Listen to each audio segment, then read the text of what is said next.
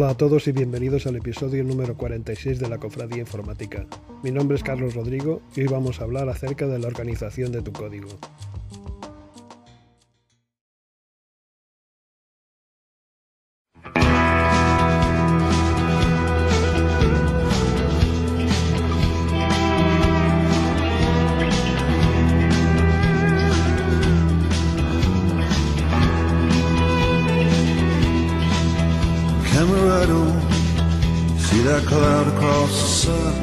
Este es el primer capítulo de la segunda temporada.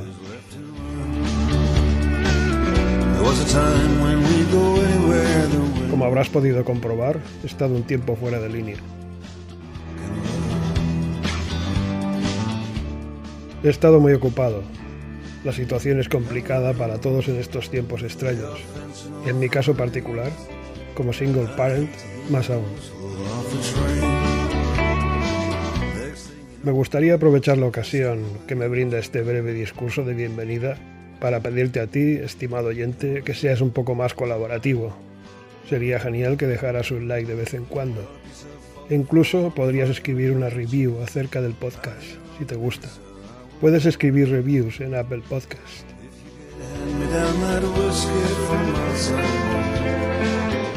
Este podcast está alojado en Anchor FM si visitas la página web del podcast en Anchor, puedes incluso dejarme mensajes de voz.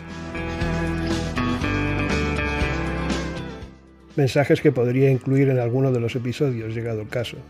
Tener un poco de feedback de vosotros sería genial.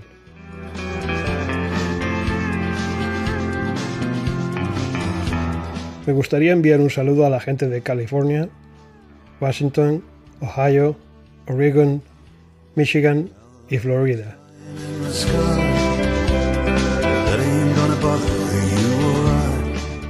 También a los camaradas de San José de la Rinconada, de Sevilla, España.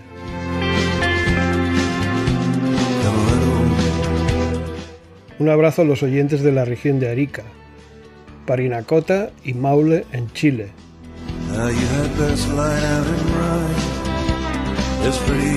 Un fuerte apretón de manos a los amigos de Madrid, España, y a los de Buenos Aires, Santa Fe y Misiones en Argentina.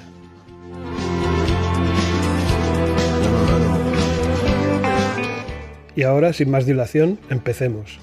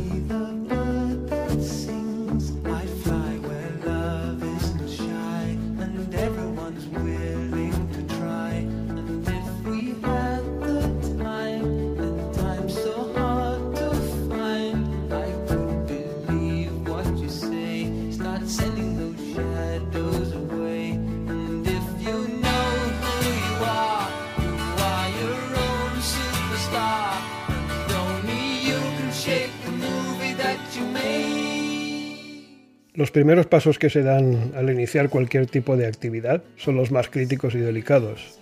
Quizás el paso inicial más importante sea la organización.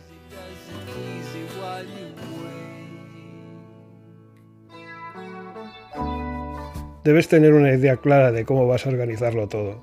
Debes diseñar un patrón y debes ser fiel al mismo a lo largo de todo el proyecto. Busca la simplicidad, el minimalismo, Recuerda que hemos hablado de ese concepto en un capítulo monográfico. Simplicidad extrema. Las cosas ya se volverán complicadas por sí mismas. Idealmente, los nombres de los archivos y sus directorios se explican por sí mismos. ¿Recuerdas lo que dije en capítulos anteriores acerca de la importancia y dificultad de nombrar las cosas? Si has sabido nombrar las cosas, ya tienes mucho, muchísimo ganado.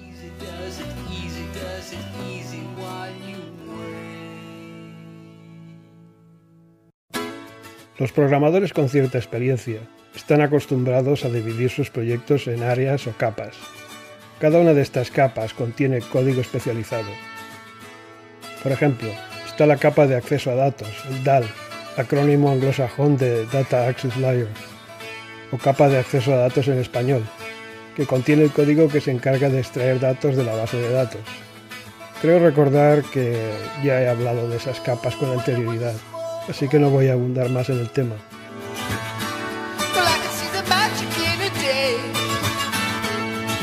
La práctica de poner cada capa de tu aplicación en un proyecto separado es común en el mundo .NET y es vista por algunos como una buena práctica, pero en mi experiencia en realidad causa más problemas de los que resuelve.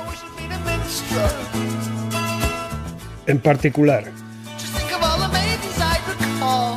hace que sea más difícil actualizar las referencias de terceros, ya que puede terminar fácilmente con referencias a dos versiones diferentes del mismo ensamblado.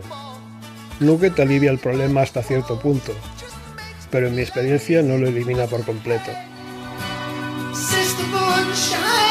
Otro problema es que ralentiza los tiempos de compilación. Además, causa problemas con las dependencias circulares. Tarde o temprano habrá un conjunto de clases que tendrás que agregar a tu código, solo para descubrir que no estás seguro de si pertenecen a tu capa empresarial, a tu DAL o a algún otro sitio.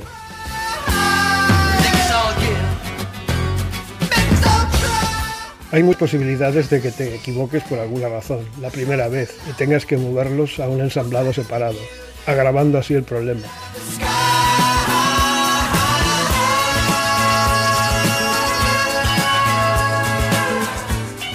Además, esta práctica te obliga a saltar a través de partes muy separadas de tu solución para seguir el flujo de tu código. Poner eh, tus diferentes capas en ensamblados separados también es una violación del Common Closure Principle, o CCP, o principio de cierre común, el cual es una generalización del principio SOLID, Single Responsibility Principle, dicho sea de paso, según el cual las clases que cambian juntas deben empaquetarse juntas. Los ensamblados y por lo tanto los proyectos de Visual Studio son una unidad de implementación, no una unidad de organización. Si quieres organizar tu código en diferentes capas, para eso están los espacios de nombres. Además, si estás implementando la arquitectura de microservicios, debes tener cuidado con el número de proyectos que creas, ya que puedes llegar a crear un número inmanejable de los mismos. Es lo que digo siempre, hay que ser flexible, no fanático. Y no hay reglas de oro que puedas aplicar en todos los casos. Depende del contexto del proyecto, de su historia, de la gente que trabaja en él, de las circunstancias de la compañía, etcétera, etcétera.